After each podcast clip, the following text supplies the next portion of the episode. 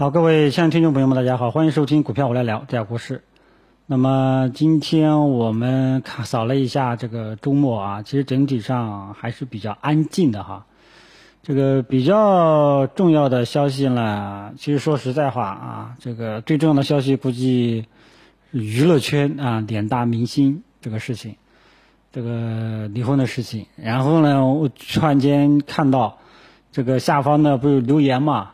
留言说的是啊，上一次谁谁谁出轨的时候是二零一四年的三月份啊，那时候正是熊市的尾期。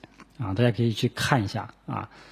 然后这次，对吧？时隔这个六年了，然后打算这又出消息了啊。这个当前 A 股呢，难道又是熊市的尾期吗？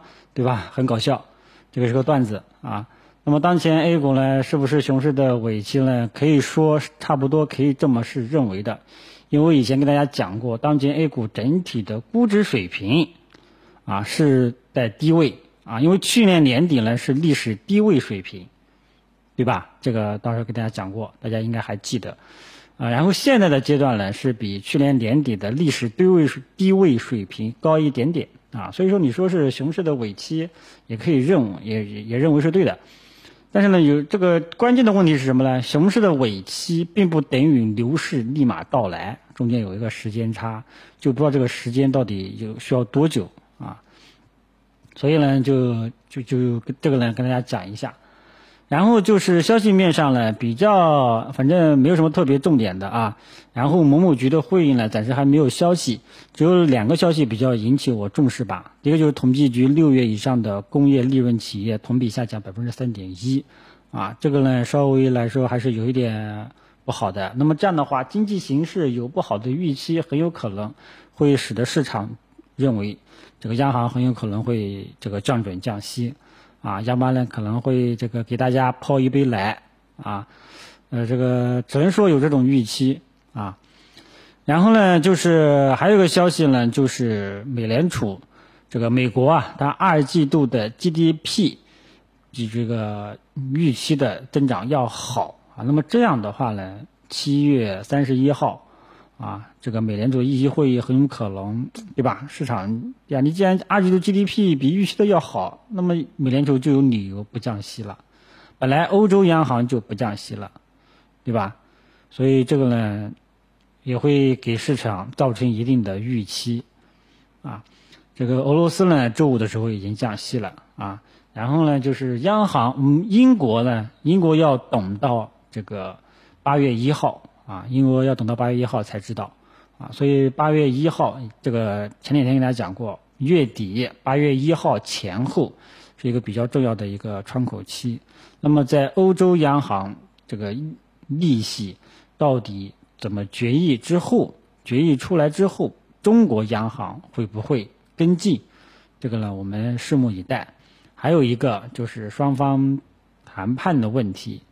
啊，这个有朋友在给我说，这个可能谈完了，这个玩完了啊，哈，意思就是没谈好，这个我就不知道了哈，因为这个好像还没开始啊，所以整个周末的消息呢，没有什么说特别重要的，基本上呢都是引导一种市场预期，最关键的就是没有落地，都是各种各种预期。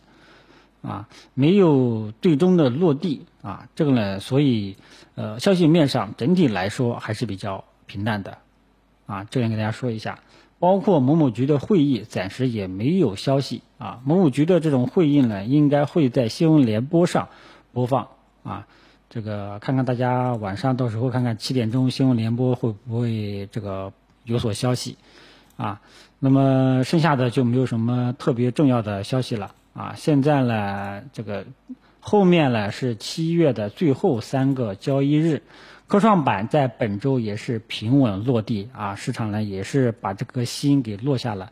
下一周呢，科创板就是百分之二十的涨跌停幅度了啊，基本上也应该是比较稳定了啊，所以这周呢基本上还是以稳为主，然后沪指走出了一个四连阳，但是大家都能够明显感觉到这四连阳其实。没有明显的，对吧？就是少那种大阳线啊，很显很明显的进攻特征，基本上还是有种犹犹豫豫式的上涨，啊，纠结式的上涨。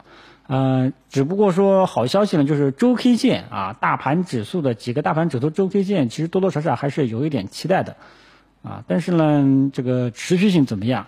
下周呢，我们先跟踪，然后以及注意一下八月一号市场这个前后消息的这个呃出现，包括这个双方谈判的这个消息，包括这个欧洲几个主要的经济体和美国。这个这两大经济体的这个议息的政策到底怎么样？然后呢，再看中国到底会不会跟进？主要现在基本上就这两个消息了，啊，然后呢就是某某局的会议到底有会不会对货币政策进行定调啊？其他的就没有什么重点的了。消息面上就这些了，技术面上呢也跟大家说过了，周 K 线有一定这个向好的预期。啊，这个下周呢也有继续看涨的可能性，只不过说涨多少，这个需要一步一步去跟踪市场的表现，因为技术面没有表现出这个明显的拐点信号啊，它只是慢慢慢慢就磨叽上来了啊，嗯，然后呢还有这个券商啊，因为大家一定要记住，这个券商啊作为这个市场的先知啊，它要是起不来，没有明显的一个反转性的特征，这个对后市呢。我觉得不能有过高的期待。那么券商呢，现在也是将近一个拐点了啊，看看下周一会不会走出方向？好吧，整体上呢，还是建议大家这个在市场整体趋稳的这样一个背景下，可以择机的低吸呃参与，但是一定要关注各个大盘指数五日均线的支撑。如果说五日均线支撑还在五日均线支撑。啊，那么这个市场就有操作的价值，就操作的基础条件。如果说五日均线破了，后面的不确定性不不确定性就会增加，你这个时候呢就要注意一下。啊，整体上呢就这么个一个一个意思，好吧？今天的这个周评呢就跟大家这个说到这里，主要呢想懂的消息呢没有出现啊，好吧？这个看看今天晚上怎么样啊？然后美国的周五的。这个三大指数走势呢，也都是翻红的啊！这里也不得不说，这个美国的纳斯达克跟标普又创历史新高了啊！这个这句话我其实我都本来是不想说的，怕刺激大家啊，就还是说一下吧啊！所以看估计明天开盘应该没什么意外啊！今天这个周评就简单跟大家说到这里，好吧？这个后市我们重点就是跟踪这个四连阳到底能不能持续，好吧？谢谢大家。